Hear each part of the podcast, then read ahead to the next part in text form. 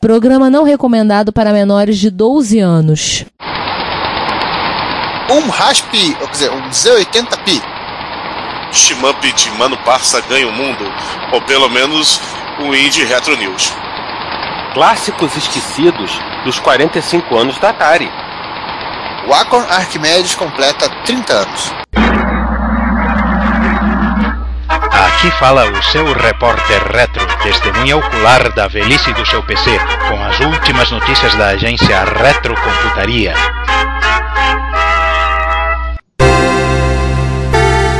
É, bom dia, boa tarde, boa noite. Este é o repórter retro 7 vezes 4. É o 28. Também conhecido como aquele widget que você tinha que botar na screen 1 do MSX caso você tivesse aquelas TVs estranhas que comiam um pedaço absurdo da tela. Gente, né, realmente trabalhar com 28 colunas é problemático. Mas enfim, isso não é um, não um podcast sobre dramas na Screen 1. Ah, e vamos então. é, bom, quem é que tá aí hoje? Eu, João Cláudio Fidelis. E? Eu tava um pouquinho sumido, mas eu voltei. É, e o César que não se apresentou, mas eu vou deixar ele se apresentar no final. E eu, aqui- eu aqui, Giovanni Nunes, e quem mais? Bom, e eu, César Cardoso, né? Que já vai começar, né? Aquele começo de todo episódio desse ano. Vamos lá. É, com to é, vamos começar já com os três pés na, porta, né? Por aí. Bom, 2017 das efemérides. E começando assim com os 30 anos de lançamento do Acorn Archimedes. Que é, algu- alguns dirão que é o, é o Commodore Amiga da, da Inglaterra, né? É, mas enfim, é, quando o Acorn Archimedes fez 25 anos, o Register fez um, um post bem completo né, sobre o 25 aniversário do, do, do Arquimedes. E em 2013, né, no distante ano de 2013, o Juan fez um post com o vídeo de lançamento né, do, do computador.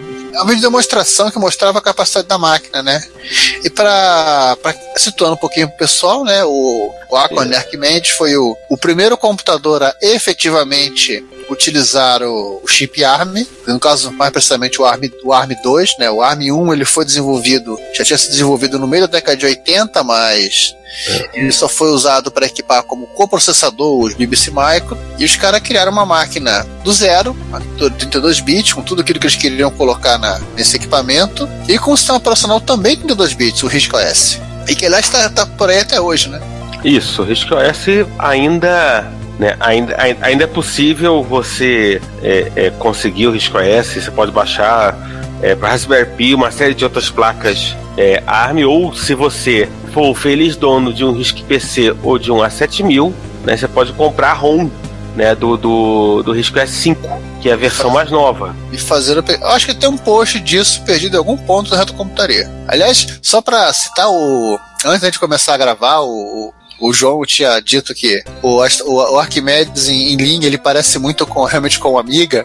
E na verdade o primeiro Arquimedes ele realmente ele era um, um computador com gabinete desktop. Slim como igualzinho o Amiga 1000 e posteriormente a própria Acorn lançou um modelo que parecia o Amiga 500 com tudo i1 Não sei se você percebeu que até o mouse lembra também. é esse mouse caixote aqui Só que com três botões em vez de dois. Uhum. E o monitor também lembra o famoso 1084 primeiro modelo. Cara, esse monitor aqui acho que é aquele mesmo monitor padrão da Philips que todo mundo usava, até a Commodore. Pois é, então o monitor é capaz de ser o mesmo.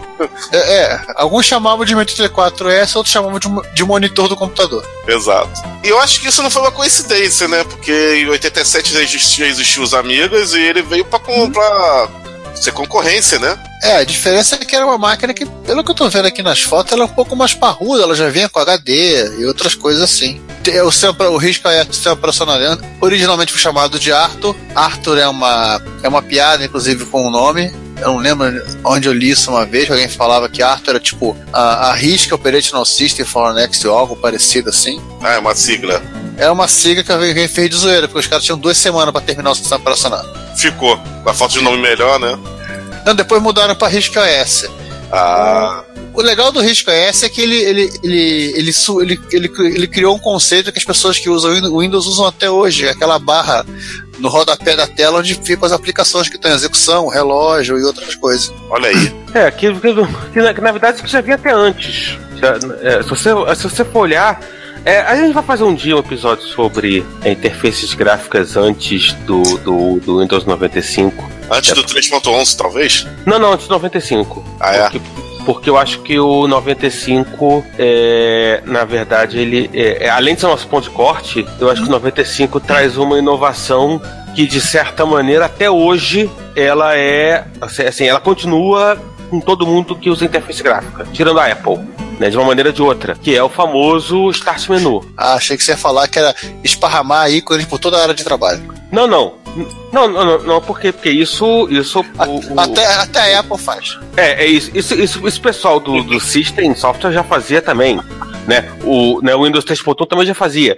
A diferença é que eu acho que é o Start Menu, é, que foi uma, uma pancada em termos, inclusive, de é, utilização. E é nosso ponto de corte, então facilita também pra gente trabalhar. Mas enfim, é, se você tiver um, um, um Acorn Archimedes na sua coleção, e esperamos que a sua, com a Acorn Archimedes a sua coleção esteja em bom estado, é, aproveite e. Né? Dá um abraço. ah, Dá um abraço não, mas enfim. Dá um é, abraço lá, ele. É isso?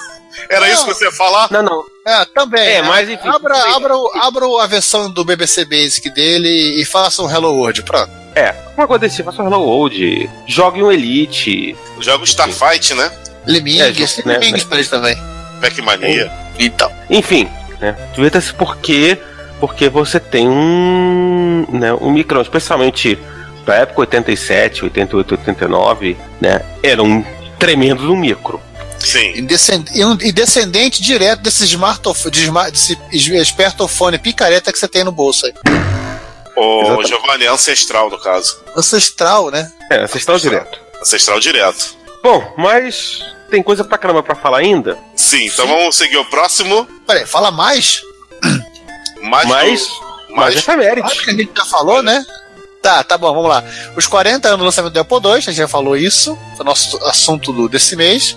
E tem o relançamento do, do New Apple II User Guide, é isso? Isso. É um guia de usuário para Apple II novo. David É. Finnegan. Peraí, só um minutinho. Vamos falando aí. né? É, um, é um guia de usuário novo lançado pelo, pelo David Finnegan.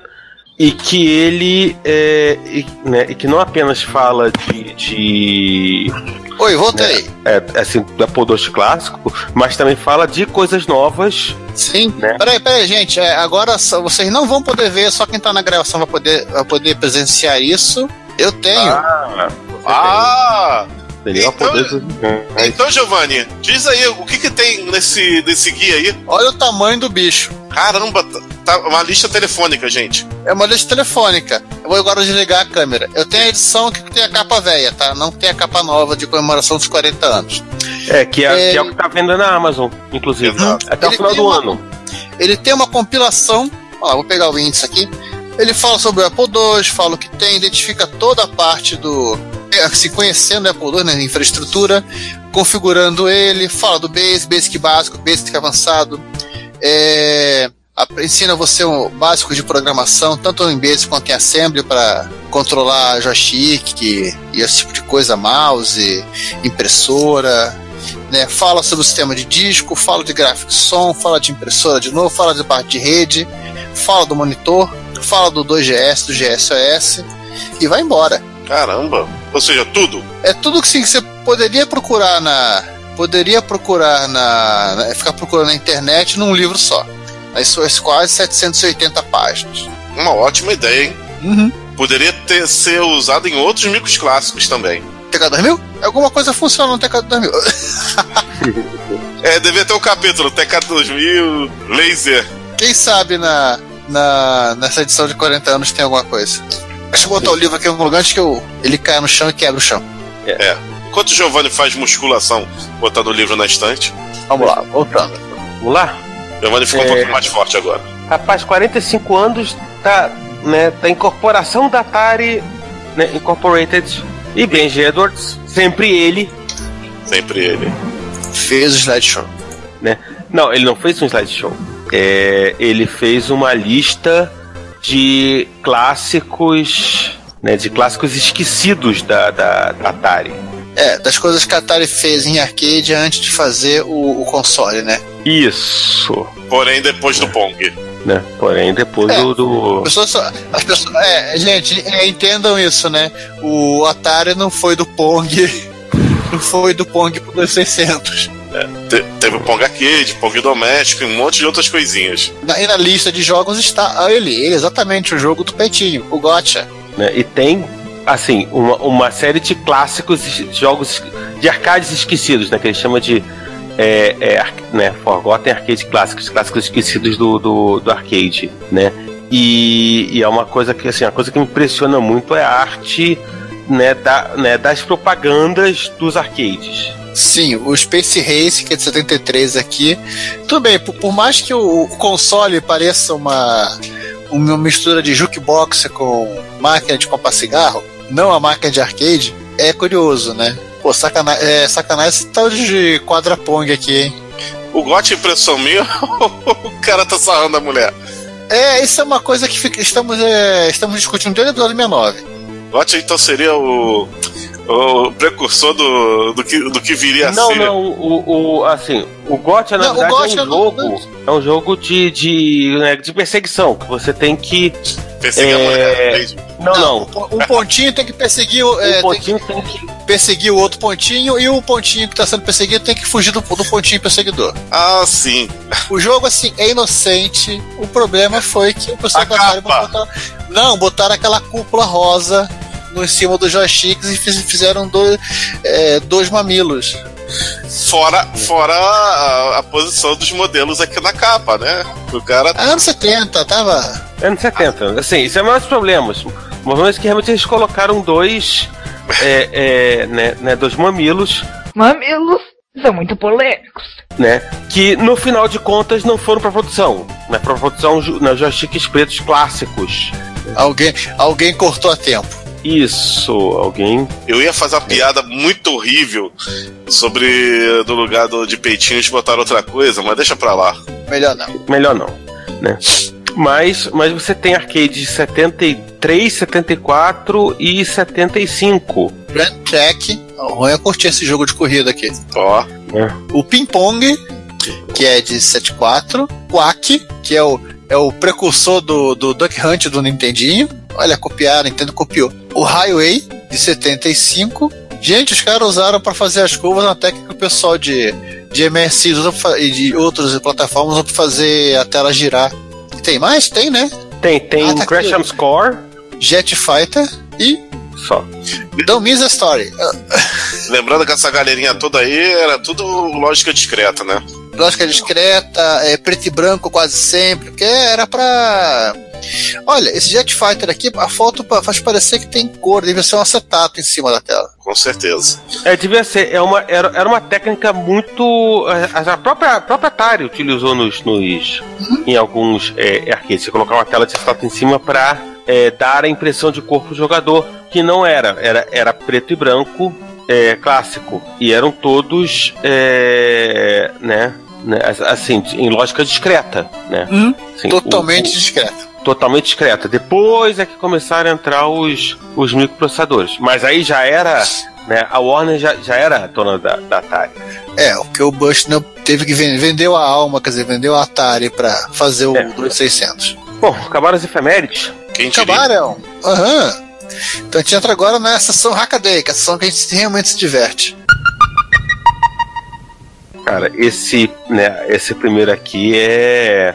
Né, definitivamente eu tô quase mandando me pro cara perguntando, tipo, né, como, né, como faz. Então, César, já que é o teu objeto de, de, de desejo atual, manda ver. É, Diga aí o que você. Enfim, um eslovaco, é, ele fez uma, uma placa, né? Uma Do placa tamanho do cartão de crédito. tamanho de cartão de crédito com um Z80, Z80 mesmo. Ele, no outro caso, está usando um Z84C000, o C, C00, aliás. Né? N- né? Não é um microcontrolador Z80, não é um S80, não, deve não. É um Z84C00, original, originalzão. Fez a plaquinha simpática do tamanho do, do, da plaquinha do Raspberry Pi. Fez uma plaquinha simples, tamanho do Raspberry Pi. Tem, é, ao que parece a- ali, é, até né, tem, parece um, um, um, né, um GPIO, né? Tem, pela, pela ordem aqui, pela descrição dos pianos, tem cada sendo GPIO. Tem uma porta PS2 para ligar o teclado. Tem um painel de gigantesco de jumpers aqui que deve fazer a configuração da máquina. Ah, de acordo com o que ele, ele fala Tem aqui, um- ele, tá é. rodando, ele tá rodando a 10 MHz, tá? Tem Isso. 32K de ROM, 512K de RAM, Micro SD. Buzz 2C, Buzz SPI, uma simpática tela de OLED. É, isso se você quiser, né? Acho que, acho que não é ob- obrigatório, porque, porque você pode plugar uma saída HDMI. Tem um, um dos vídeos que ele, que ele pluga uma saída. É... Pô, ser uma saída é, é, HDMI. Que na verdade é pininhos que tem. isso. HDMI você se vira pra fazer o cabo, né? É, o problema é seu, né? Entendeu? Porque, porque, porque eu acho que essa tela de OLED ele tá usando porque você pode usar, eu acho que no SPI. Acho que você pluga é, no SPI. E assim, sim, tem, assim, tem um tem um GPIO e tem e carrega, né, no né, via micro USB. E tem um buzzer. Né, tem um tem um, tem um buzzerzinho simpático e, enfim, se você quiser, né, tem, tem aí né, no, no link, né, rodando o link, você, você tem demonstração, você tem um, um, um jogo, parece um Tetris com, com números, e enfim, né, ele promete agora para julho, né, é, né, né, femurs, é, né, fontes, temos, as coisas todas. Escrofino. Não, não, Scofield é um pouquinho mais demorado, Calma, calma. né? E não falamos o principal, ele chamou seu, o seu invento simpaticamente de Ziberry. né? E, enfim, e aí você pode, você pode usar os seus, né, o seu, o seu LCD, o seu LED que você usa no Arduino, você pode é, colocar, né? Não tem nenhum. É a plaquinha é, boni, bonitinha, bacaninha. Simpático, com uma série. Tem, um- tem algumas descrições do firmware aqui. E tem as instruções de como montar. Tem. Deve sair em torno aí de 20, 28 dólares todo, todo o, o, né, né, o bom, né? O Bill of Materials, né? Pro, pro interessado em, em montar. E aí, eu quero eu- explicar. enfim, 26 euros. é que o bom, né? O Bill of Materials, mas a princípio ele não tá é, montando assim, né? Ah, né, eu tá- achei, eu achei a RAM, tá embaixo da parte de baixo. né, Você pode botar em contato, per- perguntar quanto é que tá tudo. É bacaninha, bonitinho, eu acho que Perguntar É. qual é o número da conta, pode apostar o dinheiro. Isso, perguntar o número da conta, quando é, quando é, quanto é que sai o frete, Uhum. né, pro, pro Brasil, essas coisas todas. Né? E óbvio, nos comentários do, do Hackaday, que são interessantes quando o pessoal não, não, não pega pesado na, na viagem, já já, né, já perguntaram, óbvio, de CPM. né? Assim, realmente ia ser bacana, uma maquininha dessas rodando CPM ia ser bem é, bacana. Considerando que antigamente tinha que ser máquinas do tamanho de um sistema 700, ou do Os Osborne. Osborne não. O, como é que é o nome daquele que o Clark usava? Hã? Caipro. Caipro. Maquininhas desse tamanho, né? Pra rodar CPM, então ia ficar no lucro em termos de tamanho. E óbvio, e um dos comentários é, é consegue jogar Manic Miner? Falta pouco. É, tá chegando lá. E falando em chegar lá, que a gente tem na, na, na lista aqui da. Vamos sair dos 80 e pro 65. Não, por uma coisa que parece um 6502 like, né? Parece um 6502 like. É, volta, acho que a gente já falou volta e meia do. do acho que Já uma tem alguns do, posts, tem uma publica, tem. alguns posts antigos no Reto Computaria. do, do Mega 65. E Que é- o Mega 65, ele está participando do Hackaday Prize 2017. Explica rapidamente o que é o Hackaday Prize 2017 ou, ou, a, só o nome já, já explica razoavelmente o que, que, que ele é? Bom, se você não é, né, é um prêmio do, do, do Hackaday, né, né, pro pessoal maker aí que mete a, a, a, a mão e, e etc e tal, total, um total de prêmios de 250 mil dólares. Uhul! Opa! Assim, total de prêmios, todos os prêmios vão ser distribuídos, né? Quer dizer, É que mais ou menos um expert. É, tá por aí. A Expert no Mercado Livre. É, com teclado. Bom, é claro. Né? Afinal de contas, Ou- raro ou no Mercado bate- Livre. Ou Hotbit com tampinha lateral. Sim, sim. E o, e o Mega Man 5 tá participando do. do. Né, né, do Da competição. da competição. Boa sorte pra eles. Sim.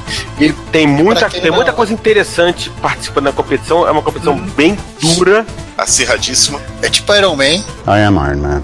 Ou então Pop Iron. Mas, enfim, boa sorte pro, pro, pro, pro Mega 65, né? O projeto do anti-Lucats, né? E Isso. só pra explicar né, o que que é o Mega 65, ele é o, o remake de um computador que nunca saiu. Ele é o remake do Commodore 65. Ah, Que chega a ser uma coisa bem curiosa, né? O cara tecnicamente não é um remake, já que o computador nunca foi lançado. Ele literalmente fazendo o Commodore 65. Só que adivinhando caso- algumas coisas, né? É, aí que tá, eu não sei, porque tem emulador que suporta o 65. Com pouca informação que as pessoas têm, eles chegaram a fazer já, já emuladores. Agora resta saber. Nunca, aliás, nunca saberemos, né, qual vai ser a, a, a real do BS5. Nunca saiu, né? A não É, ser algum é que- engenheiro lá de dentro dê, dê a, a correta. Alguns. É, é, porque assim, alguns modelos só chegaram a sair para protótipo, só que assim, não, não são tantos assim. Quando, e quando aparece um para venda no, no eBay da vida, é caro pra caramba. E só para fechar o assunto aqui, né? Só para lembrar que ele tá, ele tá, re, ele tá reimplementando o, o, o Commodore 65 direto FPGA. Ele não. Ele desistiu de tentar achar os chips. Até porque tem muitos que, bem, não existem. Tem muitos que não existem. Muitos que nunca existiram. Nunca, acho Já que que o único, tecnicamente. o único- nunca saiu, né? O único que efetivamente, nunca saiu. o único que efetivamente é, chegou a, a ser lançado, eu acho que é o chip da parte de I/O dele que foi parar em alguma amiga. E o 6516 ele ia ter? Não, ele usaria o meia, o MOS, ah, é o 65SC, é um é o 6502 que a Commodore fez. A Commodore assim, ela ela, ela se esmerava em fazer Mais um, né? 6502 customizado. Mais um, né? Você quer É, dizer. basicamente alguém precisava de um 6502 customizado, eles faziam. Olha aí. Era, era- eu, né, eu acho que era mais simples do que eventualmente colocar um outro chip, essas coisas todas. Engraçado que o melhor 6502 já feito não foi o único que eles não fizeram. Quem fez foi a DEC com a Hudson Soft, que é o que o PC Engine usa. Eles estavam muito ocupados fazendo uma- várias variedades de 6502. Bom, seguindo ainda Commodore, né? Esse é esse é bacana também, adicionando caractere, não é caráter, caractere ao Commodore 64. Ué, não, é. No caso, adicionando um LCD de duas linhas e. É. Dois, três, quatro, cinco, seis, sete. É, é, deve ser 16 por 2. 16 Por aí. por 2, né? Que é que, é, que, que esses é, displays são padronizados. Hum. 16 por 1, 16 por 2, são são displayzinhos padronizados, né? Ah, É, isso, isso se chama caráter? Caractere. Não, as letrinhas são no caractere. É que eu, fizeram um trocadilho aqui também. Ah, tá.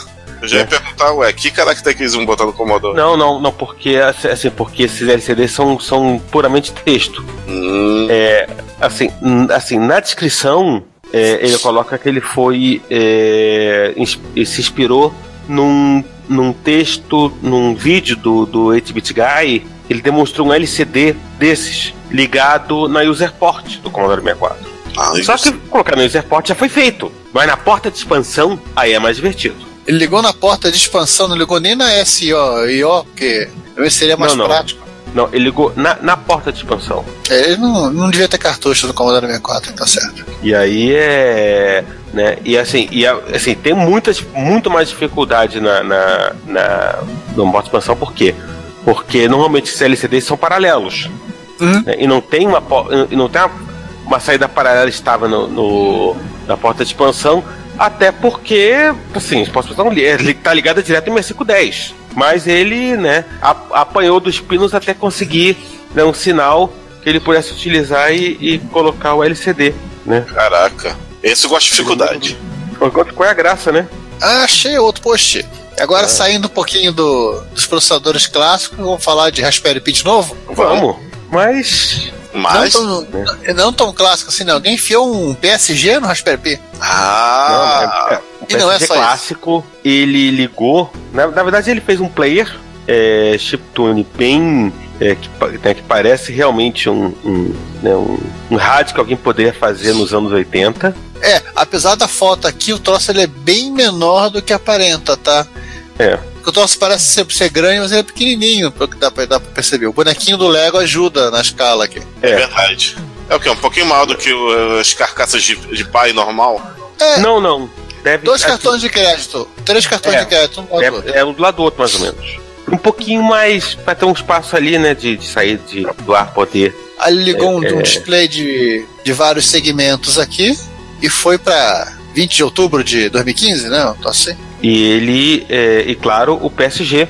Na verdade, tá usando, um, tá usando dois PSGs. Tá usando dois AY38910. Fazer estéreo?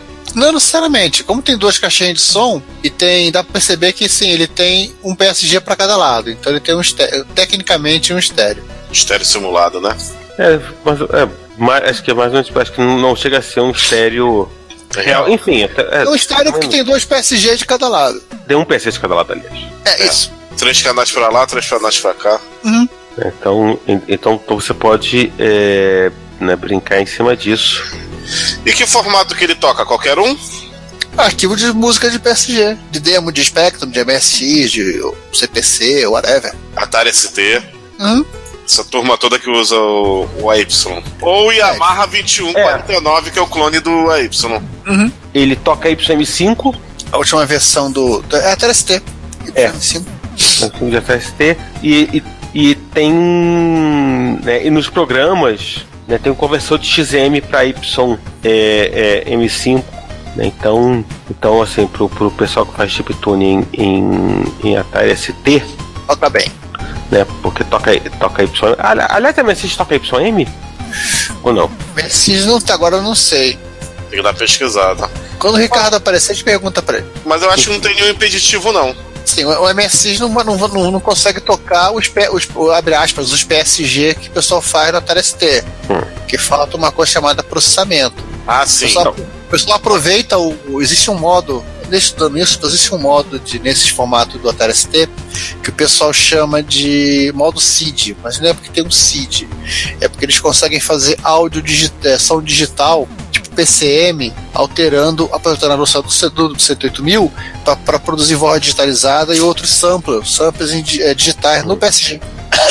Exemplo, música daquele jogo que tem gente que adora e, e tem gente que adora também, e eu tô falando meio que no. Eu tô falando meio que no. sarcasticamente, mas é, a música é boa. É o Shannon 2. Shannon 2 da Atari ST fizeram um milagre de fazer uma música próxima do amigo usando PSG. Claro, só, só na abertura, né? Porque que tá consumindo 100% da CPU ali. Não, não consome tanto assim, isso que é curioso deles. Ah, é? É o seguinte, o PSG tá rodando no MHz, logo o que você faz é, é consumir o, o PSG, coitado. Agora, será É. que o Turbo R não, não teria processamento suficiente? Ou ainda Boa falta? pergunta, boa pergunta. É, se não tiver muito próximo, né? Assim, eu, assim, eu imagino que dependendo do, do YM, realmente consiga tocar é, sem grandes problemas. Muito mais do que, né, do que um MSX2 ou um, enfim.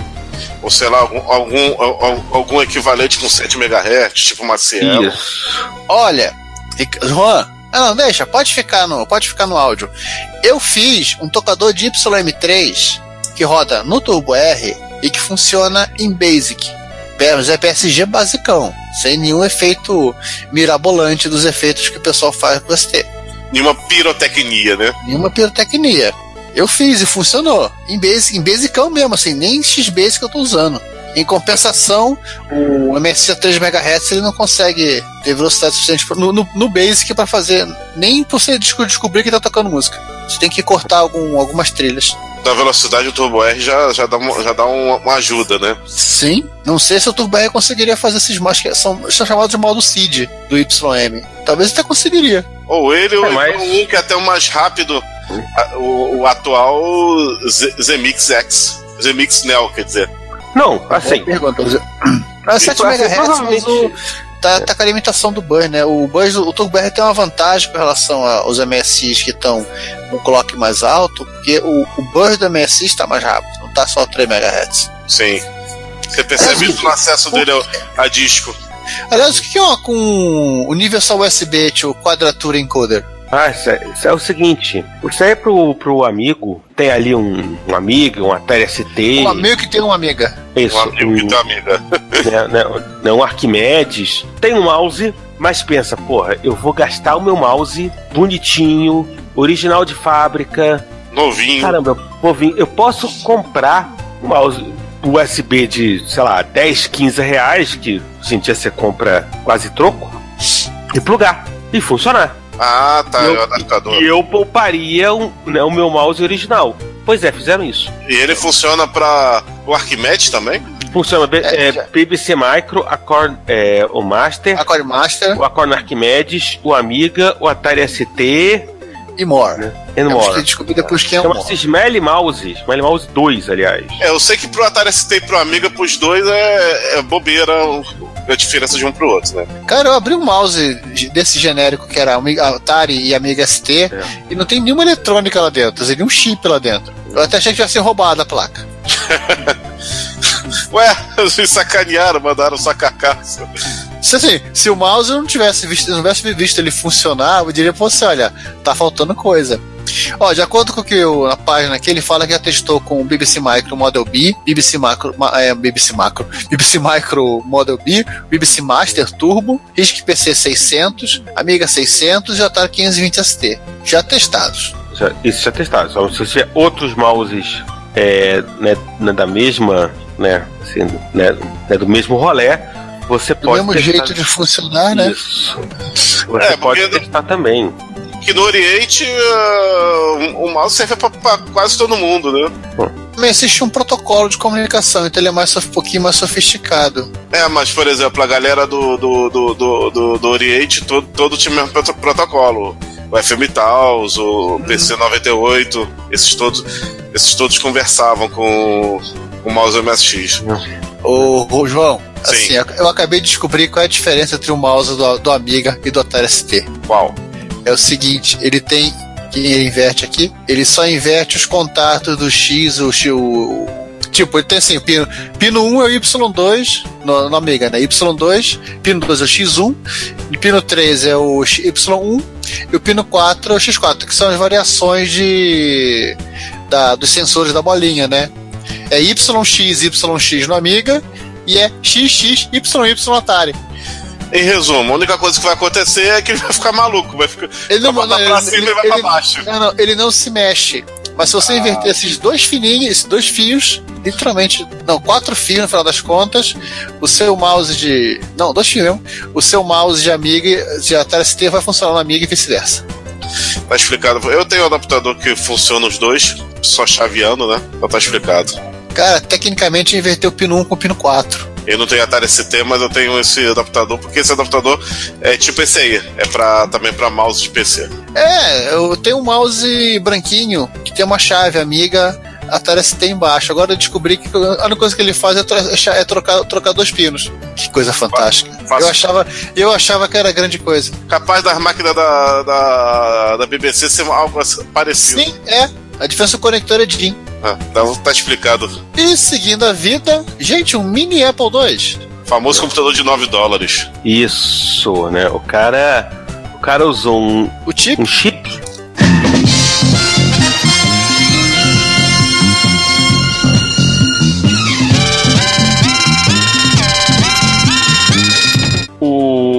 Né, ele usou um chip que é um computador de 9, um, é um SBC de 9 dólares, né? Que, né, que, que é muito popular também com o Pocket Chip, que é uma versão com- completa que você pode usar até como computador de bolso para programação e etc e tal.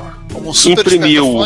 Isso, imprimiu um, né, um, né, um, né, um mini case 3D Do Apple II. Né, do, do, do Apple II com monitor, colocou uma tela é, LCD, Ah, essa tela é real? essa tela é real. É real. Então esse preço da peça que tá aqui na imagem não é meramente ilustrativo. Não, Não, não é uma, um screenshot.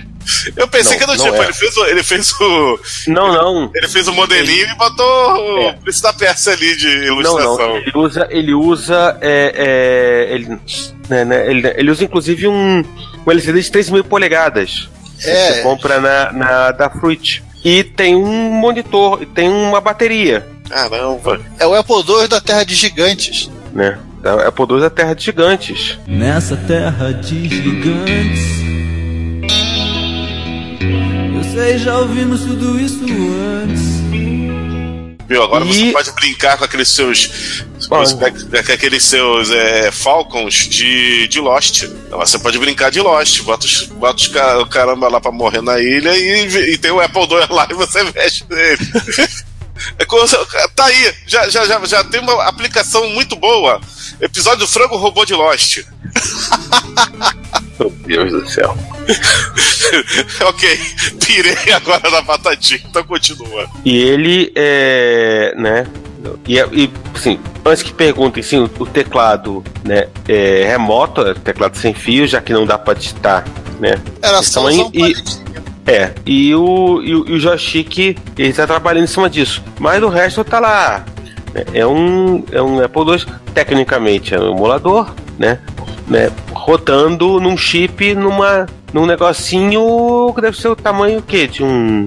Um Apple II naniquinho. Um Apple II Aniquinho. O Apple II do, do Falcon, pra gente não desmerecer e falar que é o Apple II da Barbie. Exatamente. ou, ou do Ken, que também seria altamente constrangedor. Não, do que seria um MacBook. Né? Meu Deus. Ah, isso é legal, hein? Sim, saímos do computador da década de 70, feito, é, caso, uma réplica em miniatura do computador da década de 70, e vamos agora para um computador caseiro feito com chip da década de 70 e com bastante macarrão colorido. O cara realmente fez um computador discreto, com 34 TTLs, era um pouco, um pouco mais que o Expert. É, tá explicado porque que o César não quis encarar essa. É, é, é demais pro visual. Do... É um macarrão total aqui, cara. É, Muito na verdade, ele- isso aqui é- era o que as pessoas, os entusiastas de hardware faziam em casa. O próprio Wash chegou a fazer antes do, do Apple I, aquele que ele, cham, que ele chamou de Soda Computer, ou Co- Coke Computer, então assim, que é aquele que, pra quem assistiu, até viu o Pietro no Vale do Silício, e que tem, uma, tem essa cena, né, que ele, o jornalista chega pra tirar foto e o computador tinha acabado de queimar. Era algo assim que ele também tinha feito. É, toda a teoria. É tipo assim, não tinha um microprocessador, né? Você tinha tudo espalhado. Aquilo que compõe o microprocessador, todos os elementos do microprocessador, está disperso em unidades um pouco menores, que são os TTLs que fazem essa função. Fico imaginando o repórter. Ah, isso aí funciona? Aí o cara, funcionava. Até três segundos Funcionava. atrás. E tem fotos legais, tem um vídeo. Tem, tem, tem um diagrama de blocos aqui explicando o que, que tem. Ele tem uma LU. Você tem, é, você tem TTLs que funcionam como LU. A diferença que você tem disso aqui para um mini compu- microcomputador é que literalmente o, esse monte de 747 que você está vendo aqui está tudo dentro do, de um único chip. Sabe o que eu achei incrível nessa história toda aí? Hum, É o fato dele re- renderizar 64 cores. ué, 64 cores é tranquilo. O problema é armazenar 64 cores. Enfim, Enfim, Eu- estamos olhando para isso aqui e eu não tô conseguindo. Socorro, eu não tô conseguindo clicar no, no próximo link. não? Pronto, consegui. Ah, bom. Bom, eu não tenho muito mais o que falar desse computador porque, bem, eu não, eu não entendi muito bem como é que ele funciona, porque é, é fio pra caramba, cara. Ele tem um marrom, essa que importa. Agora vamos pra uma coisa um pouco mais nova, né? Vamos pra década de 90. É, interfaceando um, um controle do Nintendinho. Ninten- não, é o Super Nintendo, isso aqui. Não, é Super SNES, Nintendo, né? né? Do É. SNES, usando o USB ASP. Ou seja, você tá fazendo um, um, um joystick sem fio do. É isso? Eu acho que sim, hein? Você tá fazendo um, um, joystick sem fio de Super Nintendo. Quer dizer, ele vai ter o fio até o conector, né? Depois. Ah, não. É não é sem fio, né? A gente co- continua com fio. E o interessante, esse site é de um brasileiro? É um USB pra. USB. Não, mas esse site é de um brasileiro, Robson Couto, olha. É o do Dragão Sem Chama. Caramba, é quase, é quase um Mano Parça. É, só não é mais Mono, Mono Posso que a gente não conhece, não conhece ele. É isso aí, é um adaptador de controle de Super Nintendo pra USB. Sem você destruir o seu controle de Super Nintendo. E sem ser destruído em um joystick USB também. Olha, Ah, mas como o controle aqui é do, do Super Nintendo europeu, pode ser que ele seja português. né? Português, ah, pode ser também. Eu não sei, eu, eu comprei um coloridinho assim, mas o meu é chinês. Não, por causa que o teu é do Super Famicom. O Super Famicom e o Super Nintendo europeu são a mesma cara. Só o Ah. americano que é diferente. Bem, ele tem a explicação aqui, ele usou USB ASP. Interessante esse USB ASP, é que permite que você conecte, pendure qualquer coisa na USB e que você programe com alguma coisa que parece. Peraí. Eu tinha visto o código aqui. É, em C. Ou alguma coisa que parece C. Ela explica também o protocolo, para quem quiser curiosidade. Quem também faz um troço desse é o Ben Hack, quando ele desmantela. Ele desmantela o. O Virtual Boy. É, a diferença é que esse cara aqui não desmantelou o controle, deixou ele totalmente original. Não, ele, ele desmantelou o controle para poder saber como o, o, o, o sistema do, do joystick do Virtual Boy funcionava. Ah, sim. Pô, legal, gostei dessa, dessa plaquinha aqui. Se você estiver interessado em, em, tiver interessado em jogar, Para pendurar coisas no USB é interessante isso. É. E, olha, acabamos o Hackaday e entramos agora na sessão. Rise from your grave. Vamos, vamos, Bom, vamos. começando o Rise from Your Grave, porque parece que o Chad realmente tirou de férias. Acho que três meses É. de férias depois daqueles Commodore que ele ressuscitou do Alamo de Alamo Gente, Gordo. junho, julho na Europa tá começando a ficar quente. A galera já, a galera tá, tá fazendo churrasco, bebendo. né? Né? Ninguém vai, vai gastar tempo né, consertando né, peças de micro É. Eles vão, se, eles vão se divertir antes que o inverno chegue. Então vamos lá. Nós temos uma, um meio termo entre o, o Rise from Your Grave e os Mano Passa. Nós temos uma, o post do blog do Tabajara, em que ele dissecou o, o drive de disquete do Hotbit, opa, o HB 3600, se não falha a memória. É, o, não, 6 mil. 6 mil, 6 mil. O 6 mil. O 3600 é. o, é o controlador. Isso. Nas tre- eu, e tem, tem um outro 3000 que é o. Que é o drive. É, é- é o drive adicional. Ah, outra vai te chamar. Ah, pô, também podia facilitar, né? Ah, mas isso aqui é 87. Isso aqui, na verdade, é o. Tá aqui, ó. 3600. Não, não. Ah, A gente não. tá lançando o HB 6000 Disk Drive. 6000 Disk Drive Ah, é não. todo o drive é o conjunto. 6 É, É. fonte, drive e interface. O. E o HB 3600 Dual Disk Drive, que é o, é segundo Não. drive. Não, falei? Não, não, não. Não, tá assim, certo. Não, o controlador é o HB3600. Tá uma foto que tá claramente. Certo. É que tá 6000. propaganda. Eu sou, sou O 6000 é o. conjunto. Né, é o.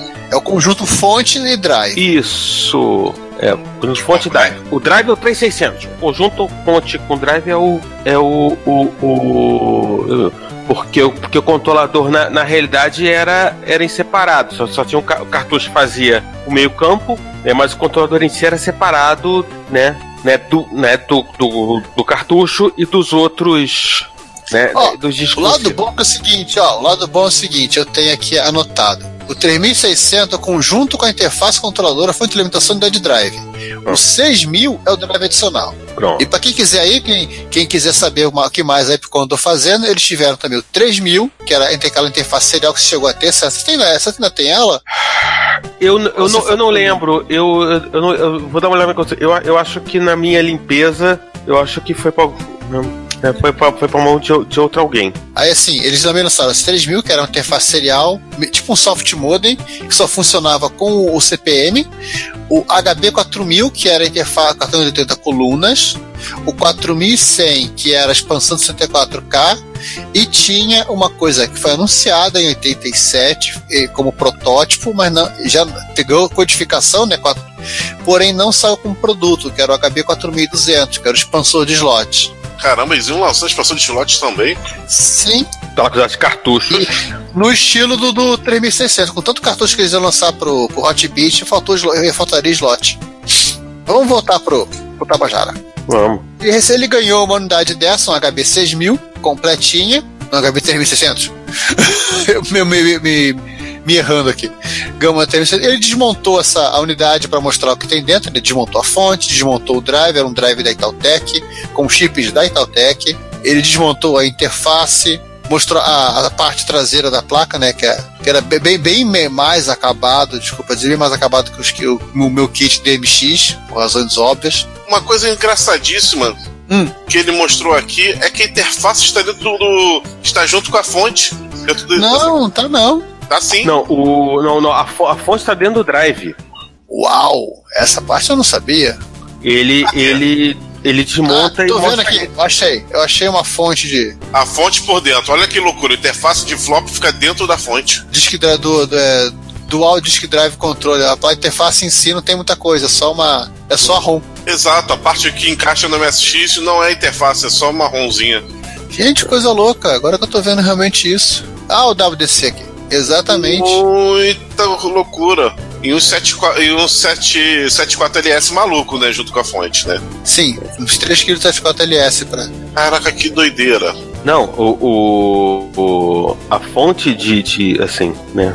O conector de energia, gente, é um conector DIN de 27 graus, 270 graus. Olha, padrão Commodore de não, 240 graus. 240, isso.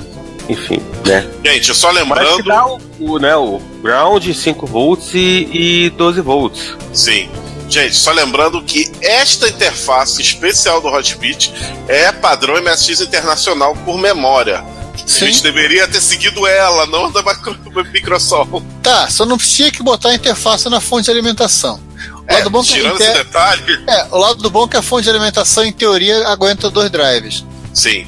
Não, assim, em teoria não, porque a rigor, é, assim, toda a propaganda era com dois drives. Aham. Né, o cartucho é bem simplinho, tem ali um, um 74 LS perdidos e um, S, e um SGS 88732S. Tem uma ROM. Parece uma ROM. Tem a ROM do, do drive e Tem. tem, um, o, tem o 74LS que faz o, o meio de campo aqui, né? Um monte deles, para todos Aham. os lados. né? Enfim, é uma coisa bem turística. Aí nesse ponto eu prefiro, eu prefiro, eu prefiro as interfaces convencionais nacionais de MSX, porque você fica menos preso na, nessas loucuras de, de qualidade de flat cable e, e companhia. né? E na- imagina você tendo que trocar um disquete porque teu, um disco porque tem algum problema. O lado bom é você teria que desmantelar o seu, o seu drive. É. Tipo, se vai se vai ser comprar uma, na, na fonte, né? A tua interface foi pro saco junto com ela.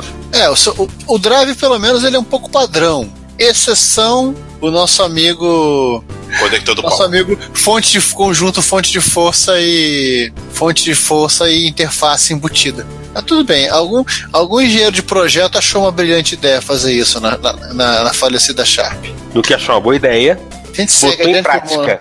Sim, a gente pode seguir adiante, adiante pro, com os mano passa. Podemos.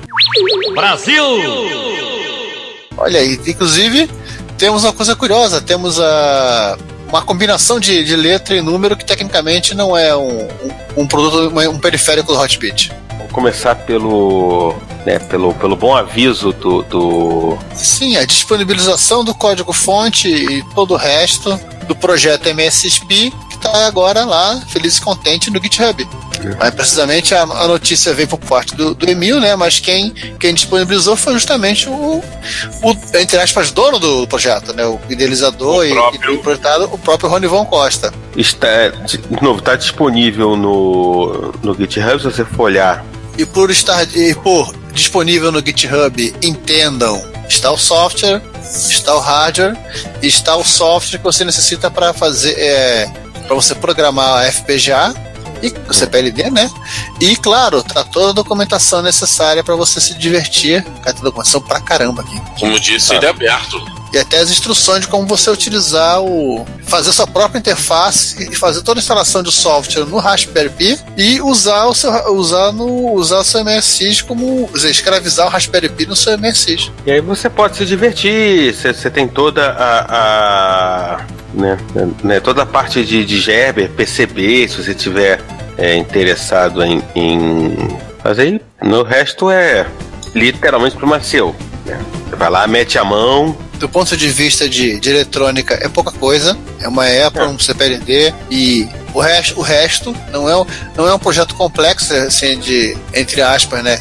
Não é um projeto muito grande, mas é um projeto que, por, por conta, por conta do tamanho do- do- dos componentes, é, exige um pouco de, de prática para montagem, mas nada muito sério.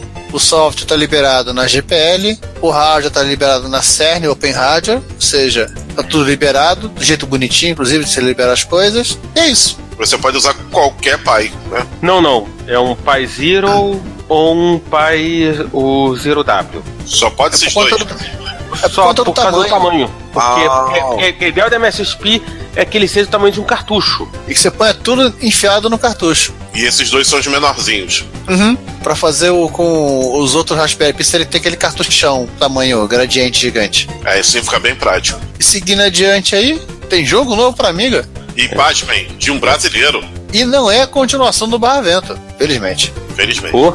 Pra falar a verdade, é um joguinho de nave. Uhum. Mas, ah, A gente viu esse, esse, esse jogo na Retro Rio. Vimos. Esse jogo foi. Esse jogo Joguei foi. esse jogo na Retro Rio. O, Ah, o o João deve o ter jogo. jogado, o Giovanni deve ter jogado. Não, eu não joguei, eu não vi. Eu também não joguei, mas eu vi. Bom, eu joguei. É, diverti é, é divertido, é, é bem, é bem interessante. né? O Rafael Lima teve uma, teve, assim, né, teve umas sacadas bem interessantes em termos de, de, né, de coisas né, que você pode adicionar dentro de, de shmup. Aliás, o nome do jogo é Quasarius. É. E ele, ele, ele programou usando o Bliss Basic, que aliás é uma. Dizem que a maioria do pessoal que, que programa Amiga é a, é a ferramenta favorita pro pessoal programar Amiga atualmente, né? Tem problemas que não funcionam no Kickstart 1.3, mas né, eu acho que na prática o pessoal pode usar o, pode usar o, o 3.1. São na prática os dois Kickstart que o pessoal usa pra jogo, né? 1.3 e 3.1. Então, é, assim, vale, assim, vale a pena se você tiver o. o né, se você tiver uma amiga, você pode é, jogar. Se não tiver, você tem aí o, o, o vídeo. Você pode Né, baixar o ADF do jogo se precisar. Se você encontrar Rafael em algum evento, você pode pedir pra jogar. O jogo é, jogo é bem interessante, tem umas, tem umas ideias bem interessantes em termos de, de é, é, coisas no. no assim, coisas a serem adicionadas dentro do, do shmup. Aliás, é bem interessante que o shmup, de certa maneira, é, inclusive voltou. Assim, está voltando, se não mainstream, até porque o shmup nunca foi mainstream, na verdade, né? Mas eu acho que, que tá voltando a ocupar o espaço dele. Foi. Início dos anos 80 foi. Não, assim, assim, foi. É, foi assim, assim, foi mais nos arcades. Nos É, arcades no- e nos. E no, assim, nos micros japoneses, porque nos ocidentais o shmup nunca foi um. Acho que tinha da R-Type, que eu lembro de cabeça, né? Mas o, mas o shmup nu- nunca foi um, um gênero popular, né? No, no micro doméstico ocidental. Mas sempre foi em, arcade e sempre foi no, no- nos micros japoneses. Exceção algumas exceções, jogo- títulos específicos de algumas plataformas. Sim. É. A vai falar a série, gra... a série grátis do MSI, mas o MSI está no pacote do, Do japonês. pacote dos micros japoneses. Alguns títulos de, de Amiga, alguns títulos de Commodore 64 e por aí vai, mas são, são muito específicos. Tipo o Catar, Catarse, né? Aquele que era o Cataris, Ah. que é um clone do R-Type, né? É. Ah, de ocidental, acho que o único que a gente pode citar de, de é, shmup, nem tão shmup ele é assim, né? Ocidental é o Uridium. Eu vou falar dois da época do Atari que ocidentais, que é o River Raid e o Mega Mania. É, Ambos da Activision, é. né? É, o, o, o River Raid, tá, o River Raid talvez seja um. Embora é, o River Raid ele desvia um pouco da, do, do cânone do shmup, ou desvia muito do cânone do shmup, porque ele não é. Ele não tem Um jogo de chefe, nave. ele não é nave. Não, de ser nave, de ser nave hoje em dia o pessoal caga. Hoje em dia bruxinha é shmup. shmup. então esse detalhe é impeditivo. É, de não ter, de não ter um chefe de fase, pode ser, mas naquela época também. Se você pegar o Space Invader, não tinha chefe de fase. Hum. Galaga não tinha chefe de fase. Não, assim, é, é, assim quando, eu, quando eu falo de ver do cânone, é, é nesse sentido de que o cânone. Hoje, hoje em dia, como falou, ampliou, mas o shmup clássico é um, era um jogo de, de nave espacial. E, e, no, e no River Raid, é, assim, todo mundo atirava em você. É, um É, no River Raid, não. No River Raid É, você tinha é, alguns, os heli- alguns helicópteros não atiravam em você, algumas. Não, na, naves que não. Naves que todos atiravam. Ou nave, não. Enfim, Não, é a, a única coisa que acho que tirava em você no River Raid era um River Raid de, com- de computador, de computadores, onde você ele tinha o tanque no- na ponte. Eu acho que tinha um tanque também no, no, no, no dois instantes, mas acho que só nos níveis. Quando chegava Ah. no nível mais alto. Eu, acho que tinha os um tanque. aviões, em níveis mais altos, os aviões que vinham da laterais atiravam em você. Mas, mas lá na frente. Aliás, falando em, em shmup, eu tô, eu tô descobrindo que existia um, existia um jogo chamado, da SEGA chamado Galaxy Patrol Cosmo Fighter. É o shmup Patrol. do Sonic. Não. É uma máquina res- é, raríssima, só, só, só deve ser existido no Japão. Só recentemente de um Pararon dela. Nossa. Aqui, Nossa. Ah, eu acho que o Chevios também pode ser colocado assim, um Shmuff oriental que fez sucesso no ocidente. Apesar que, apesar que em micro ocidental nenhum, nenhum porte ficou legal do, do Chevios. ó. Ó, quase, que nem, quase que nem o Grade. Exato. Bom, E tem o Space Invaders, que foi que é oriental, mas foi super copiado por todo mundo. Eu vou ser sincero, eu não acho uma grande coisa o Super o Space Invaders. É, pô, mas também Você- pela época não, dele, né? é, é, não sei porque eu, não- eu, ele, ele- eu não, eu não sou da época que ele, que ele saiu, né? Quando ele surgiu e se tornou disponível pra mim ver outras coisas melhores. Então, assim, eu nunca achei a grande coisa esse jogo. Não, assim, eu, eu, assim, eu joguei muito até porque a minha primeira. É, é, assim, antes de Time Clássico, antes de Time 6, eu tive um Atari e, e, e eu joguei muito é, Space Invaders, que, não- que não é um, não é um shmup, até porque você né, não, não sai do chão. Mas, eu- mas eu acho que o grande barato do, né, do Space Invaders era no sentido de que, assim, não tínhamos noção de que o jogo não tinha fim, né? E, e o jogo só aumentando a dificuldade. E não tinha uma noção de que o jogo tava bugado. Não. é, é, eu, assim, não sabia do bug. Porque, assim, já sabia na época do bug do, da fase 250 do Pac-Man. Duro era você chegar lá. Aham. Mas já tinha bug da fase 250 do Pac-Man. Você não sabia é, que. E óbvio, todo, todo jogo tinha bug. E o bug ia porque era muito mais barato você simplesmente lançar a versão nova do que você. Né, é, é, né, fazer o recall de cartucho e corrigir bug. Pois é. Mas, porém, contudo, todavia, eu acho que o grande barato do, do Space Invaders no, no, no final das contas, e aí o dia desses eu encontrei um. Tava em exposição dessa peça de flashback que a, que a Tectoy tá trazendo no Brasil. E meia hora jogando Space Invaders, eu acho que, que, assim, que talvez seja um dos jogos que mais tá dentro do, do espírito né, é, dos jogos de, de, de 2600. A coisa simples, rápida e de jogabilidade facílima de entender que você se preocupava em jogar. Você não se preocupava em ficar. É, lembrando que não, eu, eu, te- eu tenho que trocar arma, eu tenho que trocar isso, tenho que trocar aquilo, eu tenho que lembrar não sei o que, não. Ó, tem que pegar bônus. Option, option, option. Option, não. Joga, joga, pronto, jogava, jogava, jogava, jogava, jogava, jogava. Sim. Olha, É. agora, achei, agora sim, achei legal um Space Invader com options. Agora eu me lembrei de um outro jogo que tem tudo a ver com a Atari. E que, tá- e que é, o que é ocidental também. E, que- e não deixa de. Acho que é um team-up também.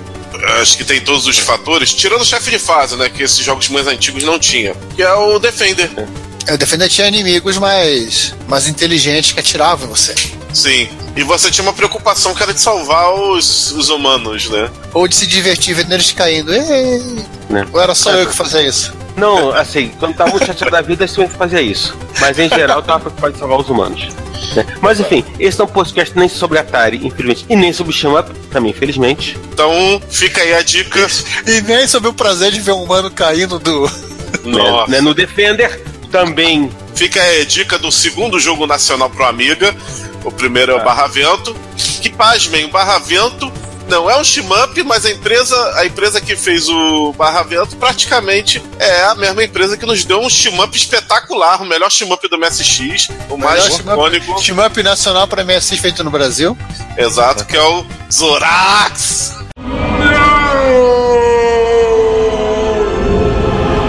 Zorax. É, Lembrando, por que, que eu sempre falo por que, que são os mesmos criadores? Porque a, a Discovery virou a Hightech. Eles trocaram de Na, não, na verdade é, foi briga, né? Foi. A, a Hightech um barraco. É, um barracão. Rolou um barra vento inteiro. A gente, não, a gente não sabe o que aconteceu, mas assim, de um dia pro outro, metade do, do catálogo da, da Discovery foi parar numa empresa nova chamada Hightech, inclusive o Zorax. Rolou um barra vento interno. Entenderam a piada? Assim, é, eu acho que a gente nunca vai saber, a não ser que alguém diga o que Conte pra aconteceu. nós. Aham. Exato. Mas en- enquanto esse dia não chega, Vamos, vamos, para pro. notícias que abalaram o mundo. A, a- a primeira realmente aba- abala as estruturas e fundações do todo, de todo o universo conhecido. Ricardo estava um dia olhando a caixa de, de spam dos comentários e É, na verdade fui eu que mandei essa, esse e-mail pra, pra todo mundo e o Ricardo. Acho que deve ser o único louco que fica vendo a caixa de spam da- do reto computador. Sim.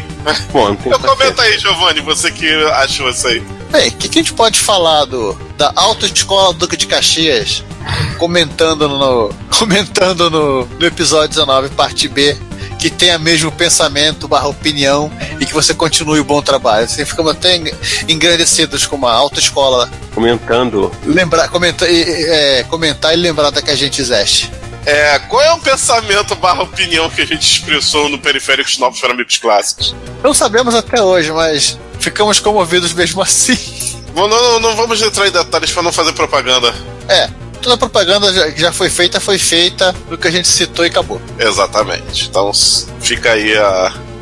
Depois desse spam, vamos falar de alguma coisa mais retro? Que eu, Vamos. Bora. eu duvido que essa autoescola tenha, igual a lá na Espanha, tem, tem, tem MSX contra- fazendo prova de, de, de, de trânsito, então eu duvido que essa autoescola tenha isso. Então vamos, vamos, vamos para o que, que De interessa. repente eles podem ter, a gente não tá sabendo. Aliás, eu quero comentar isso, isso aqui por causa que isso aqui eu tinha visto até um pouco antes do de, de, de botar. De Então, então mete bronca. É. Isso aqui eu tinha visto numa, numa revista da MSX Magazine. Isso de 87. Eu tenho um PDF, eu não tenho revista física. É MSX com CD-ROM. Vamos lá, a notícia é: sim, houve um protótipo com esse micro Sony aí do lado, foto no post. Esse MSX com cara de PC. MSX com cara de PC, com gabinete bem de PC. Não, não, não. MSX com cara de. Você vai até co- concordar comigo. Amiga. É, amiga 2000. 2000? Também, também parece uma Amiga 2000. Que é o HB F750 da Sony.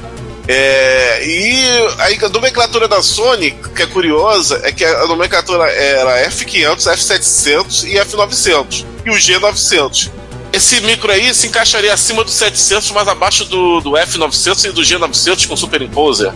Aí ninguém sabe, né? Ninguém sabe. Pelo que consta essa foto de 87, sim, é de 87, é da. É igualzinho a foto que tem na MSX Magazine. O CD-ROM é um Mas formato proprietário, provavelmente. Micro nunca foi lançado.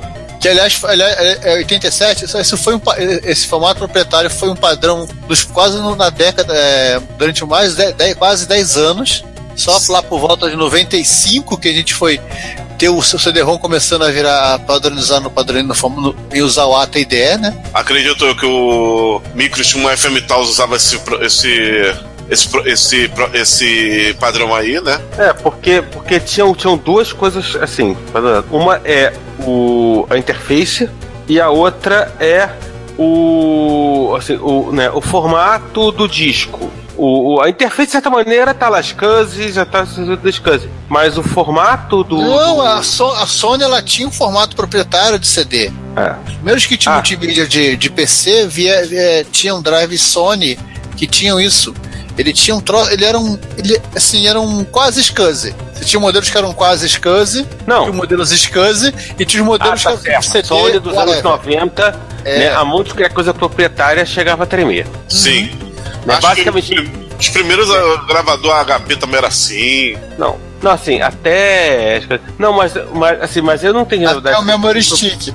É, mas eu não entendi se o proprietário também era do. tam- tam- né, também envolvia a, a própria gravação. do disco, né? Que é Não. uma coisa, que é- que é a coisa que só, só foi resolvida, não, mas a homologação de disco de dados No, no era PC, não. que não. É. Não, não. O ISO 9660, só foi Isso. e que é do começo da década de 90, que é o antes Redbook, é o Redbook e o Isso. e o Yellow Book, o Orange Book, essas- que são, são as especificações para Isso. para mídia em CD, para gravação de dados em CD. Felizmente, esses padrões mais malucos, o- a maioria dos programas tem até hoje. Felizmente. Juliette, Juliette e companhia. Exatamente, felizmente. Então ainda dá, então você, dá, pra gra- dá pra gravar para máquinas antigas de esses formatos ainda nos programinhas atuais. E gravadores atuais, claro, contanto que eles não sejam muito rápidos. Problema é boa gravação- sorte você arrumar um gravador moderno, né? Que não grave, que não queira gravar tudo em sei lá, 200x. Eu te falo até o modelo, é o da Pioneer. É o que eu tenho, Ó, por só para vocês, vocês Ele é SATA. Ele é um gravador SATA que eu posso gravar ele em 4x. Pra curiosidade aí, o, o ISO, o padrão ISO 9660 começa, as discussões começam lá em 85. Que aí veio o padrão High Sierra em 2003 e por aí vai. Então, assim, não foi, não foi ontem que o pessoal começou a, a tentar padronizar o CD-ROM. Então, o nosso querido MSX foi perdeu perdeu o, o posto de ser o primeiro micro a ter um a ter drive de CD embutido de fábrica. É porque assim, de- de- dependendo do, do padrão, é, até esse formato aqui, o formato que a gente tá, tá, tá listando aí, ele até poderia ser compatível com o que estava se discutindo na época. Ou Sim. não. Dois anos depois, só que, que viria o FM Taos, seu primeiro micro com, com CD embutido de fábrica. Para dar boot de CD. Dá pro CD e tudo bonitinho. Ele é de 89, ele é dois anos depois disso aqui. Então a Sony tava, tava avançada, mas não acabou não pegando essa Na vanguarda. verdade, é, na verdade, a Sony ela é uma, da, é uma da, das empresas por trás do CD-ROM, né? Sim, junto com a Philips e. Mais quem? Não, eles dois. Só elas duas. Ah, Eram elas duas. É uma, uma empresa no Ocidente, outra no Oriente, cuidando de. sim. A Sony geralmente faz os padrões dela ou sozinha ou com um parceiro só. Eu reparei isso. E ainda por cima briga com o parceiro, né? É, a, a relação dela com a Toshiba não é das melhores. Engraçado que a Toshiba e a Sony, elas brigaram e tentaram mais uma vez, reparou isso? Ah, assim, Sony com Philips, Sony com Toshiba, Sony com Nintendo. A Nintendo é que brigou com a Sony, tá? Só esse detalhe. Isso aí foi o contrário. Tanto é que Ah. a Nintendo depois brigou com a Philips. Só esse detalhe. né? Das brigantas aí, eu acho que a, a Nintendo é a, é a mais. É, Mas a é- e a Sony só não brigou com a Apple, né? Mas isso não vem ao caso. É, que ela conseguiu introduzir o flop no, nos Macs, né? Com sucesso. Bem, melhor aqueles drive Twig de 5 quarto. E fazer que eu citei de Apple aqui, né? Vem aquela grande pergunta: é possível ah, e só pra, e só pra terminar, eu Oi. queria entender uma coisa que o Ricardo escreveu. Por que, que ele não recomenda ir na, na Bishop? Porque essa foto foi tirada no Twitter da Bishop. Ele fala, loja onde você jamais deveria ir no Japão. É. Isso não é É, saudável para o seu bolso. basicamente senão, senão você vai sair sem dinheiro, né? Quebrado e, e ainda precisando levar, sabe, sei lá quantas toneladas de coisa pra casa. Ah, tá. Nesse sentido de não, de não ir. Neste sentido. Nesse sentido. Se você tem amor ao- à sua vida, ao seu dinheiro, Apesar que ele deixou o link aqui do, do, do, do, do- do Twitter dela, ou seja, não olhem. Não, olha, não clique. Já era, já cliquei. Sabe qual é a primeira imagem que aparece? qual? Eles vendendo o Space Red do X68000. Tá vendo? Bem feito. Era pra você ter clicado. E por acaso eles também falam do jogo, tereré. Segunda, segunda coisa, eles vendem o arcade do Outrun. Fechei. Tudo bem, enquanto o João se recupera, vamos falar de. Mentira. Da dúvida aqui, né, César? Eu olhei e depois tinha o Galaxy Force aqui falando do Galaxy Force. E de Drive 3,5, que por acaso é a Sony. João, fecha isso, não tá fazendo bem você. É, não, não, não, não, não mesmo. É, vamos falar de Apple, né, César? Isso. Vamos? Já que, já que a gente puxou essa coisa. Lembrando que nem o Apple e o MSX é o primeiro a usar drive 3,5 polegadas, não é o primeiro micro. Hum. Só essa trivia aqui rápida. É, o SMC 77 ou depois o 777. Essa máquina é a máquina maluca da Sony, baseada em Na 80. ver- É, na verdade, o, o, pro- o, o- o drive de 5 de 3,5 que foi testado no Mac, logo assim que a Apple adotou o 3,5, era um, um disquete totalmente diferente do que a gente chegou a conhecer. Você ter uma ideia, a, a portinha do drive, quem tinha que lembrar de abrir era você, usuário, não o drive que abriu automaticamente. Eu acho que alguém da Sony pensou que isso não ia dar muito certo no, no mundo real. Eu não, não me lembro se o, esses SMC 77 tinha isso também.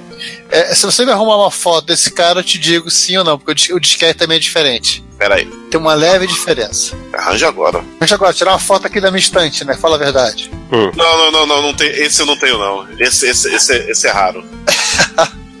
Pera aí que eu já tô te mandando. Aqui. É a máquina bem obscura. E a Sony descontinuou ela em, em prol de apoiar o padrão MSX. Ó, esse drive aqui, olha o monitor que eu tive. É, Olha, eu tive que dar bilhões de zooms aqui. Pelo que eu tô vendo, eu acho que esse cara. Não, esse cara já, já é o disquete que nós conhecemos. A portinha se, mo- se move automaticamente. uau. Ah, depois eu procuro um dia. Quem, alguém me lembre, me cobre isso. Eu, procuro, eu já achei essas fa- foto do. Não, esse é o disquete antigo. Sabe por quê? Olha pra foto, você não vai achar a janelinha Que janelinha. de gravação. Ele não tem. Tá falando do disquete? É, É. mesmo, ele não tem. Sabe como é que era? Você quebrava uma pecinha plástica e aí você pro- protegia contra a gravação. Que lindo. Mas isso aqui não é um podcast sobre disquete. Vamos voltar, vamos falar de. Vamos. Vamos falar de, de Apple II, de S. Bom. Que é outra máquina da Apple e que usa faculta, facultativamente Drive 3,5, né? É, você pode usar 3,5, 5 quarto, porque, porque você vai ter que comprar, porque ela não vinha com nenhum deles. Exato. É, a gente já postou vários vídeos do Otitec sobre, né, se é possível utilizar máquinas e sistemas operacionais clássicos. Commodore pra 64, fazer esse até ST, né? Isso, até ST. Commodore É, 64, Mac Commodore clássico, Amiga. MC1000? MC1000 também? MC1000 não, MC1000 ainda não. Se você quiser, Giovanni, MS2, tá aí o Você desafio grava? do MC1000. né? Tá aí o desafio. MS2 e eu acho que o Windows 3. E o Amiga.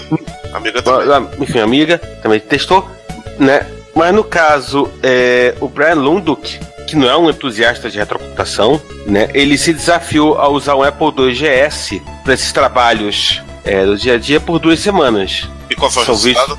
Bom, tá aí, tá no vídeo, 46 minutos de vídeo, né? E enfim, né? Reserve 40 segundos da sua vida e assista o vídeo pra ver ele, né, né? Como ele se saiu no desafio. Sabe uma coisa que eu achei curioso no, curioso no, nessa thumbnail dele? Só tem jogo? É a pasta de games aqui. É, também. O, o jogar também faz parte de usar o computador. É, não deixa de ser, né? Gauntlet, King's Quest, Lemmings, Paperboy. então tá. Ó, até o Tetris tá, são. E até o FaceTime 3D se tiver uma aceleradora. Ou não tiver pressa. Enfim, Fica muito lento. fica aí o. É mesmo? Sim. Então, fica aí o, o vídeo pra você ver se ele conseguiu usar durante uma semana o, o Apple II GS. Duas semanas. Duas semanas. 15 Uau! Tudo bom que ele se desintoxicou um pouquinho. É. E falando em intoxicar sem querer, né? O CPC envenenado. Agora vem a pergunta do se o envenenado aqui foi, foi é, por causa do X64, de, de ter alguma referência a PC, ou se ele é envenenado de estar turbinado. Ele é uma máquina, é, um, um- é uma, literalmente uma placa-mãe que você substitui o sua, sua placa original de, de CPC e você tem uma super, ma- um super CPC. Opa. E o que, que ele E faz? Vamos lá. É, o que, que, que eu- ele tem? Ele tem, né, todo o conteúdo da, da, da CTCAY, vamos lá, mostra aqui, fala, né. Como é que É é? a placa-mãe? Como é que é? Ele pretende ser também compatível com o MSX? Não, não, Não. Ah, bom. não, não é. Não é, é, é, de novo, a, né, é a placa-mãe, né, para para para CPC, Sim. em que na verdade você é, util- utiliza lá CPLDs e, e, e FPGAs, Não, você tem. Ah, ele coloca do- dois PSGs. Vamos lá. né, né, pe- ele usa um, um CPLT no, no Gate Array e o resto ele ele tenta utilizar o máximo possível de chips da época, que eu tô entendendo assim corretamente. Ele tem uns buracos aqui pra você colocar outras Tem. coisas. Né, as ROMs e, e, e, e tudo mais. As fotos não, não, são, não estão boas. Não, o problema é que é o seguinte, ele, ele apareceu numa. Ele apareceu num, num evento na Espanha, mas É. assim, você não. Só Retro Madrid. Reto Madrid e não tem a, não tem muitos detalhes. Eu até fui procurar aqui a respeito, nem na internet tem ainda direito alguma informação sobre ele. O que tem sim, com certeza, ele substitui o CTCAY, agora chama-se Play City, tá no nome AS. que tem um é, adiciona mais um PSG pro, pro CPC. Sim. Tirando isso, eu não consegui achar. É, é uma É, placa ele- nova. é, ele, é, ele tá uma placa nova que ele substitui o Gate Array, que era o único chip customizado do CPC, por um CPLD. Em resumo, permitiria fazer algumas coisinhas diferentes. em resumo, agora dá pra fazer um CPC em casa, praticamente, né? E o resto, aparentemente, é. Assim, sim, tenta ser o mais próximo possível da, da época. Olha, tem um chip do Zilog que eu não, não, não reconheço ele como uma parte do, da placa do. com parte da placa do CPC. Bom, O único Porque- celular que eu tô vendo aqui é os 80. Tem dois. Tem dois. Tem, é, tem um. Tem um. Tem um. Tem dois só. Mas tá muito ruim a foto. A foto definitivamente não ajuda. Vamos lá. Eu estou aqui na CPC Wiki para tentar trazer um pouco mais de luz. Sim. Ah, agora te, temos mais informações. Sim, sim, sim. Ele tem os Zilog 84, troca tanã, CPLD, papapá, cartucho. Tem, é, tem outras placas embutidas dentro dele. Mas pelo que tá. É, tem suporte, tem, uma mass storage.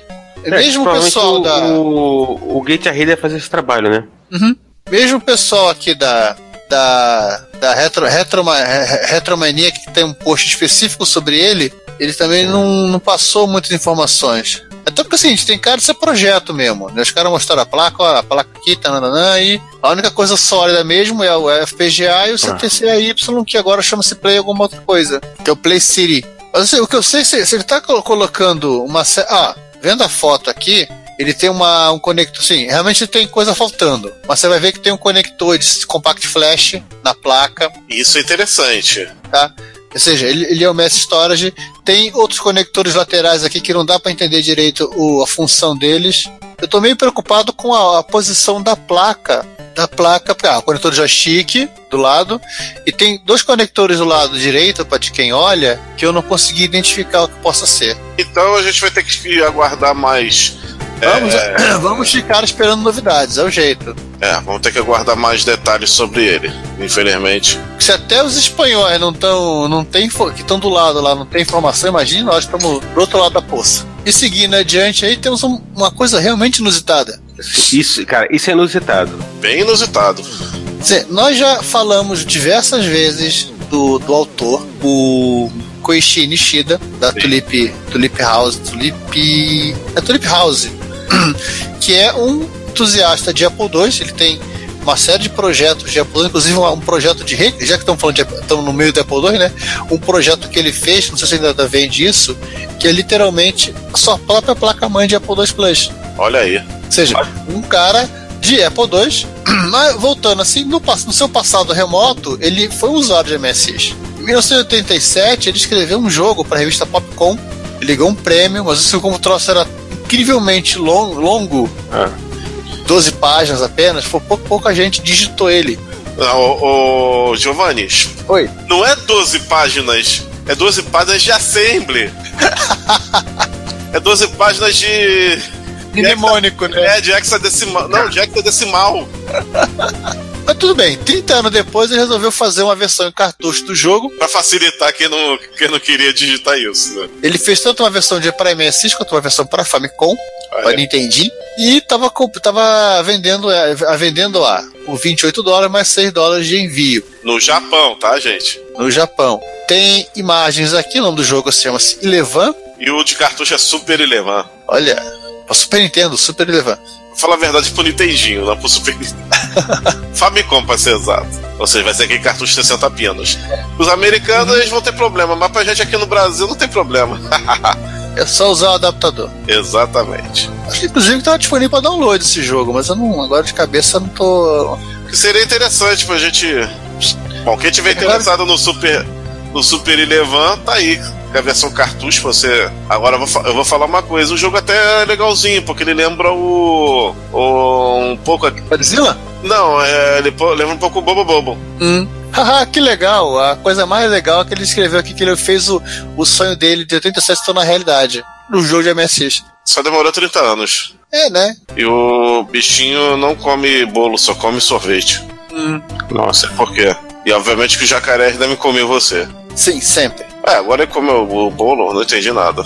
É, lembrar que é um jogo de 87. É, tem que pensar como Na ele pensava em 87. 80, na lógica dele, 87. Na lógica de 87, bem. Sei que os bichos brancos parece, parece que não, não conseguem pegar ele, pelo menos num primeiro momento. Não, se você procurar no, na, na página do Tulip House, na página dele tem a explicação também de o que é cada coisinha. E não é bolo, é pudim. Não, não. Ilevan come bolo, come pudim e come o biscoito de arroz. Ah, então não é sorvete, é, Não. é pudim. É pudim. Então é isso aí, o Ilevan, o, o bicho come Não, lá. é muito louco, porque o Ilevan tiver com a dentadura, ele só pode comer, ele só, só pode comer, eh, sem dentadura, ele só pode comer o pudim.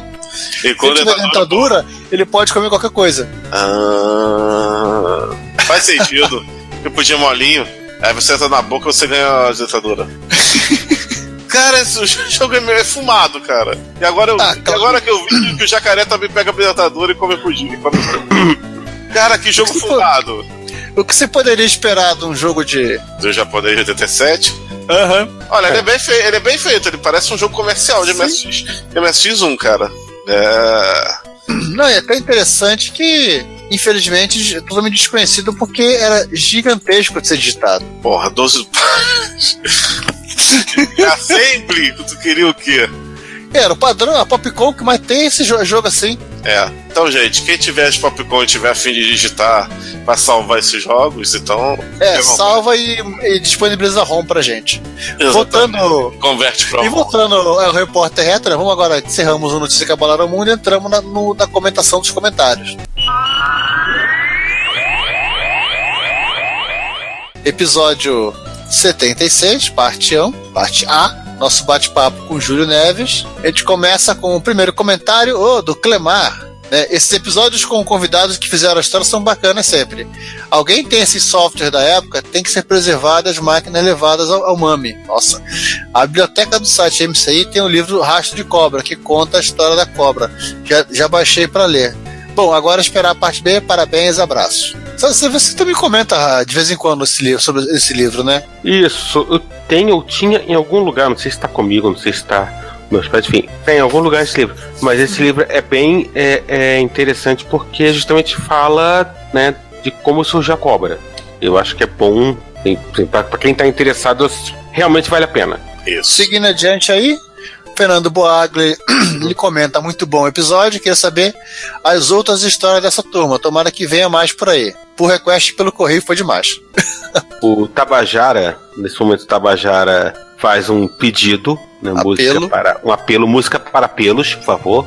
Bota, sei lá, música Nosso do amigo Alexandre. música de Cavaleiro do Zodíaco. Aquela, Não, não. aquela, aquela, aquela do. Aquela, aquela música triste do Cisne, quando vai visitar Isso. a mãe dele. Não esse tipo Pode de ser. apelo. Uma voz agora parecida com voz de rádio. Alexandre Souza, o Tabajara, tem um Cobra 210, mas não, tem Não, um César, teclado. César, César, César. Alexandre Souza Tabajara nos escreve uma carta. Isso, de, Tem um das ideias. É, é, vamos repetir. É, Alexandre Voz, voz de rádio. Voz de rádio. Desculpe. Alexandre Souza, o Tabajara, nos escreve uma carta muito triste em que ele nos conta seu drama. Ele tem um Cobra 210, mas que não tem teclado. E nos faz um apelo. Se alguém tiver um teclado de 210, seja para vender, seja para ele copiar o protocolo, entre em contato pela caixa postal que está agora passando a onda do seu A rádio. caixa postal do programa. caixa postal do programa. É, E posso- cabe o teclado nela. não sei, boa pergunta.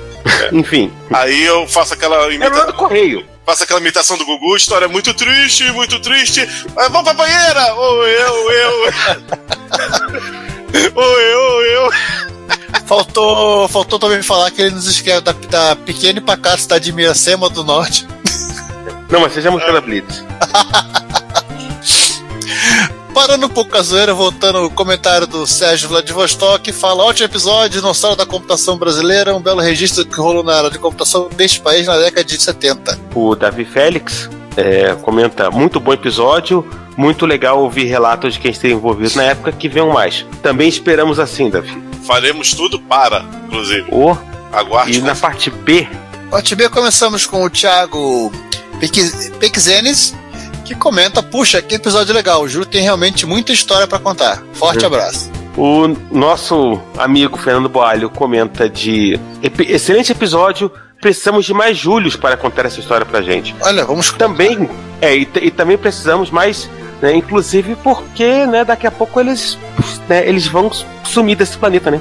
Uhum. Eles vão para outro plano. Então, é, assim, e se, e se eles não contarem essa história, ninguém, ninguém contará. Exato. Olha, então eu faço apelo para os outros Júlios, que, que- que se chamem Júlios ou não, Eu não preciso trabalhar, meu marido tem dois empregos. que se, Enfim. estão, se alguém ouvir a gente e quiser contar a história, nós estamos aqui para isso.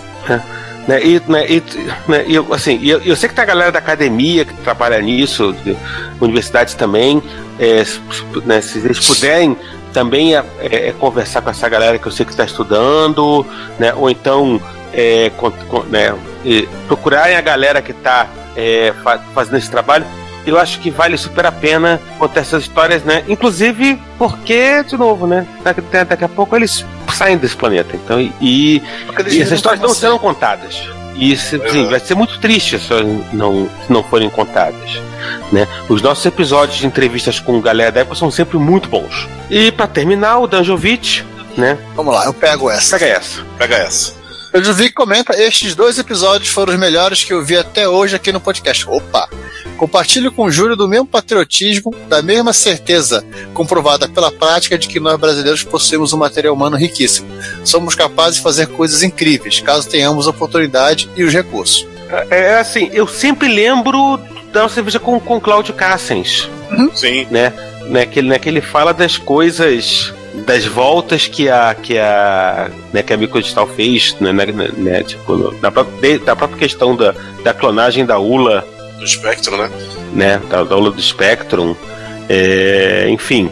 Pro TK90. E, né, da TK90, as, né, as alterações que eles fizeram no, no TK3000, que são coisas que não tem né, no, no, no Apple IIe original e, né, e não tinham em outros lugares. É, não tinha nos outros clones é, de outros países, exatamente. Coisa única, até pela, pela, pela condição única nossa, tanto de língua quanto de mercado. É, Eu acho que os Pravete também tinham isso, mas também o, Pravete tinha necessidade de escrever em cirílico. Ah, sim, Os búlgaros da, da, da Pravete, né? Então, dá pra ver. tipo, Eles tinham, mas tinha as soluções deles lá também, né? vamos colocar 14 slots no Apple II, esse tipo de coisa assim. Caraca. Eles tinham necessidade, inclusive, de botar muitos periféricos no, Apple II. Sim, todos, né? Ao mesmo tempo. Ou isso, ou era o clone de Apple II mais pelado da face da Terra. o IPF2. Assim a gente encerra. Encerra um reto, re- o reto com treta, não. Não reto com tretaria. O repórter retro, repórter treta, Repórter Isso. Treta? repórter treta. Ah, pode ter errado. E os comentários, e os comentários do treta anterior, digo, do retro anterior. Não comenta o, re- o repórter retro anterior. Ah, a primeira regra do repórter retro é não se comenta o repórter retro. Ah, então beleza. Não tem, né? Então beleza. Então fechou. É, a gente fechou, a gente encerra por aqui. Eu não sei quanto tá você, mas aqui tá frio. Aqui também, não, não aqui tanto também tá frio. Aqui Mas tá não bem tanto frio. É, enfim, vocês ouviram aí o. o vocês, vocês viram que a gente. Todo negócio de, de Retro Rio, a gente. com- Né, vocês, vocês leram o post, né? A gente ainda vai fazer mais dois posts esse ano da trilogia do, da Santíssima Trindade 77, então pode ficar tranquilo que vamos falar de TRS-80 e vamos falar de Commodore PET. Aguarde e confia. E. Prepare sua pipoca e coisas assim. Ali- a- aliás, em qual meio que a gente tá rodando gerador de pauta mesmo? Xiii, boa pergunta. É, o porque Apple II que. morreu, então só sobrou o PET e o TRS-80. É, vamos, vamos seguir no de TRS-80, que parece que por enquanto ele é estável. É. Isso, até porque eu, eu não lembro, porque a gente tinha colocado uma versão em separado, né? A gente fez um fork do gerador de pauta, Você não fez o gerador porque, de pauta CPM, né, não, porque né? precisava, porque, porque a gente precisava sortear os três é, é, da, do- da, da Trindade para esse ano, né? Aí eu tive que fazer essa pequena alteração no gerador de pauta. É um pequeno bacalhau no gerador de pauta para eles. No caso do gerador de Não pauta. E eu, e eu não, eu não lembro se eu coloquei essa versão no TRS-80. Xiii. Ah, Eu vou, eu vou ter que dar uma olhada nisso. Mas né, estava em se C- tá mas é em ou não. CPM? Cara, Ó, se for CPM, CPM, vai ter que reescrever. Mas tudo bem, tem umas É. fitas cassete para procurar o programa primeiro. Tem. Cara, não, o, o Branca fez, Branca fez isso em TG Basic, né? Ah, não. Tiny Basic. Então vou ter que converter para Tiny Basic. Então vou ter que demorar um pra, pra, pra Tiny Basic. Enfim, vamos, vamos dar um gás nisso quando, quando a gente fechar o episódio. Resolve isso rapidinho e, e roda. Pois é. É, então, mãos às obras, vamos, vamos encerrando por aqui, que eles têm um trabalhinho pra fazer. Super Vamos. divertido. Exatamente. Mas peraí, antes, antes de a gente condenar o Apple, joga ele um metro no chão pra ver se ele. Não, não, não. Não, esse é só Apple Apple 3. Ah, droga, então não vai dar certo. Não, não vai. Ah, então já era. Enfim. É, bem que eu. Bom, eu, eu, eu, eu ia tentar explicar pra vocês por que, que a tampa tá rachada, mas deixa pra lá, eu acho que eu fiz merda. Ai, ai, João, vamos, vamos encerrar esse episódio, porque hoje tá. A, a coisa tá desorganizada hoje aqui no, no Lab da Retrocomputaria. É que eu enganei, dois, três, parecido. Enfim, gente, tchau. Até mais, até daqui a uma semana ou 15 dias, o que o calendário nos permitir. Até mais. Valeu, gente, até a próxima aí, fui. Se você quiser enviar um comentário, crítico, construtivo, elogio ou contribuir com as erratas desse episódio, não hesite. Faça. Nosso Twitter é retrocomputaria, nosso e-mail é retrocomputaria.gmail.com e nossa fanpage é facebook.com retrocomputaria. Ou deixe seu comentário no post desse episódio em www.retrocomputaria.com.br. Como sempre dizemos, seu comentário é nosso salário. Muito obrigado e até o próximo podcast. Thank you.